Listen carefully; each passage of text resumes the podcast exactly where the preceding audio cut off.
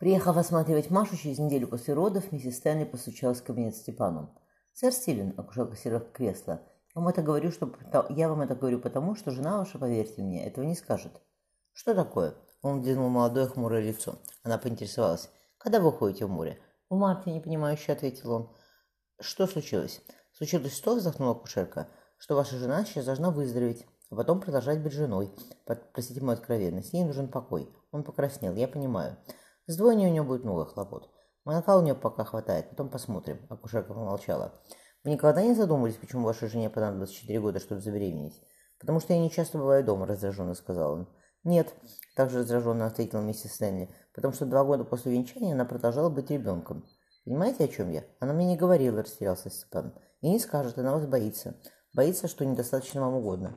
Хотите, чтобы с ней все было в порядке? Не трогайте ее сейчас. Вообще никак, мужа спросил он. Миссис Таня поднялась. «Думаю, вы сами знаете, знаете, знаете, как можно». «Я не могу, прости». Маша тихо расплакалась. «Не могу. Даже подумать о таком неприятно». Дети захныкали одновременно, словно услышав мать. Она приложила близнецов к груди. Степан спокойно сказал. «Маша, я прошу тебя. Это не страшно и не больно. Что я должен делать? Ходить шлюхом? Я не хочу тебя оскорблять. Я не хочу приступать к заповеди Господня. Но видит Бог, скоро год как ничего не было, мое терпение тоже не железное». Подумав, как изменилось ее тело, он усадился своих мыслей. Он, увидеть, он не мог увидеть в ней, располневшей тяжелой грудью, юную девушку, на которой женился четыре года назад. «Это грех», — жена заделась. «Грех», — ответил Степан, — «отказывать мужу, принадлежащему ему по праву. Можно подумать, что я тебя заставляю так много времени проводить в море». Она смотрела на близнецов. Он вздохнул. «Опять ты за свое. Сколько раз я тебе должен говорить? Ты знала, за кого выходила замуж. Я прошу тебя о маленькой вещи. Другие женщины делают это, даже не задумываясь. А ты отказываешься. Ты не можешь пока выполнять долг жены, я тебя не принуждаю, паси Боже. Но подумай обо мне. Если ты хочешь, чтобы мне было хорошо сейчас, не отталкивай меня. Она опустила задремавшую ее. Маша спрятала глаза. Там и уметь нечего. Степан поцеловал ее. Она тебе это делала? Жена покраснела. Он вышел из спальни и более ничего у нее не просил. Гийом развернул карту Тихого океана. Смотри. Они сидели на залитой солнце палубе. Послив или матчи, маточно по свежим ветерком полоскались опавшие паруса. С камбуза Изабеллы пахло рыбой. «Красота!» — восхищенно проговорил Петя. В углах большого листа искусно нарисовали единорога, птицу, похожую на лебедя, только черную, странную длинноногую бескрылую птицу и прихотливо свернувшуюся змею.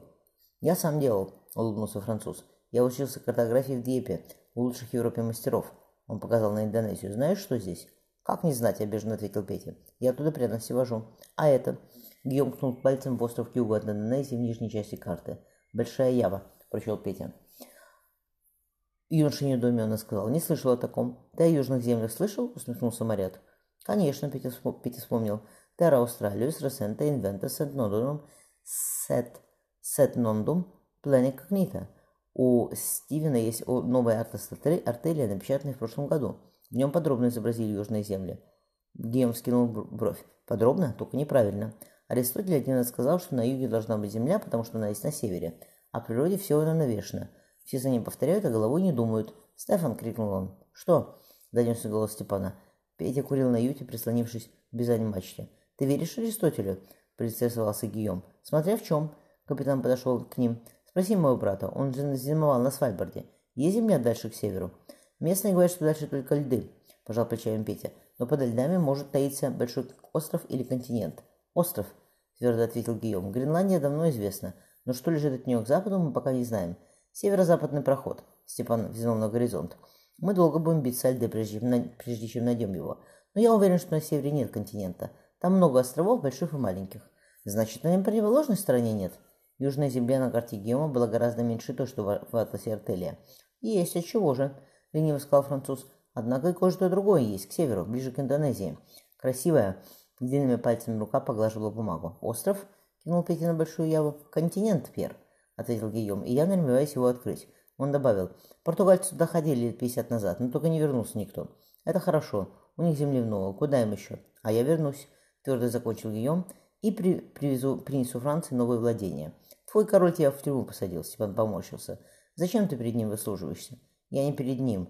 Темные серые глаза Гийома потеплели. Короли что? Сегодня один, завтра другой.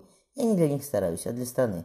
Но брат твой, Пьер, он вздохнул, не хочет со мной идти. С одним кораблем долгое правило, правило плавания отправляться опасно. А где еще найду такого капитана, как Стефан? Иди куда хочешь, сердито сказал Степан. Ты холостой и без семьи. У меня третья жена. Сначала должен обеспечить семью, а потом отправляться на поиски новых земель. Все, повернулся он к Гиому, пора, отчаливаем. Что, поинтересовался француз, даже в Порт-Рояль напоследок не отпустишь? Закончим дело и гуляйте несколько дней, Степан улыбнулся. Да с кем гулять? Гийом велел матросам. Шлюпку мы давайте. Ты у нас верующий. Ты тоже, прервал его Степан. Я сначала француз, а потом все остальное, отмахнулся Гийом. Брат твой, подтолкнул Петя, влюблен по уши. Еще неизвестно, что хуже. С Фрэнсисом встретимся, встретимся и гуляйте, рассмеялся, а, рассмеялся Степан. Разве что, Пьер, знаешь, как у нас говорят, обернулся к Пете французский капитан. Плю, плю он боа, плю он суа. Чем больше пьешь, тем больше хочешься, хочется. Мне четыре года хотелось. Не шутка. Про тебя, Гильюм ухмыльнулся, тоже пословица есть. А жон шоссе, иль фовощен. Петя отчаянно покраснел.